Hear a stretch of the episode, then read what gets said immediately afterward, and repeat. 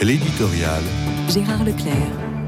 Dans ma ville de banlieue, comme dans la plupart des villes de France, je pense, les guirlandes lumineuses annonçant les fêtes de fin d'année sont en place depuis déjà un certain temps.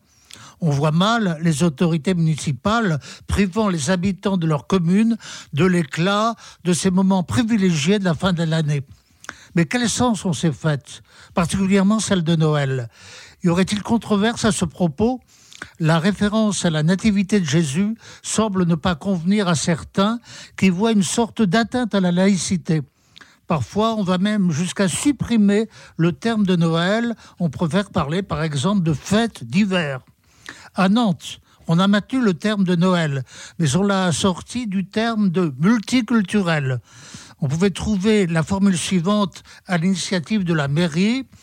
L'esprit de Noël multiculturel devrait rassembler tout le monde sous le même drapeau de la créativité.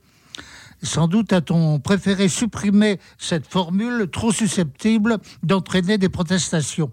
Elle n'en a pas moins été proposée pour donner en quelque sorte la philosophie qui préside à une certaine conception de la vie sociale aujourd'hui. Le multiculturel a bon dos, ainsi que la créativité, dès lors qu'il s'agit de faire disparaître le témoignage culturel d'une civilisation chrétienne. On est d'ailleurs en attente des merveilles inattendues de cette créativité sans mémoire. Est-ce par trop réactionnaire de trouver dans cette entreprise un goût de wokisme, c'est-à-dire de déni destructeur de notre identité profonde?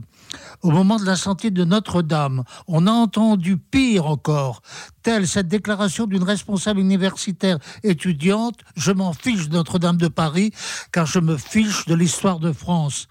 Est-ce vraiment jusque-là que nous mène le déni du Noël chrétien?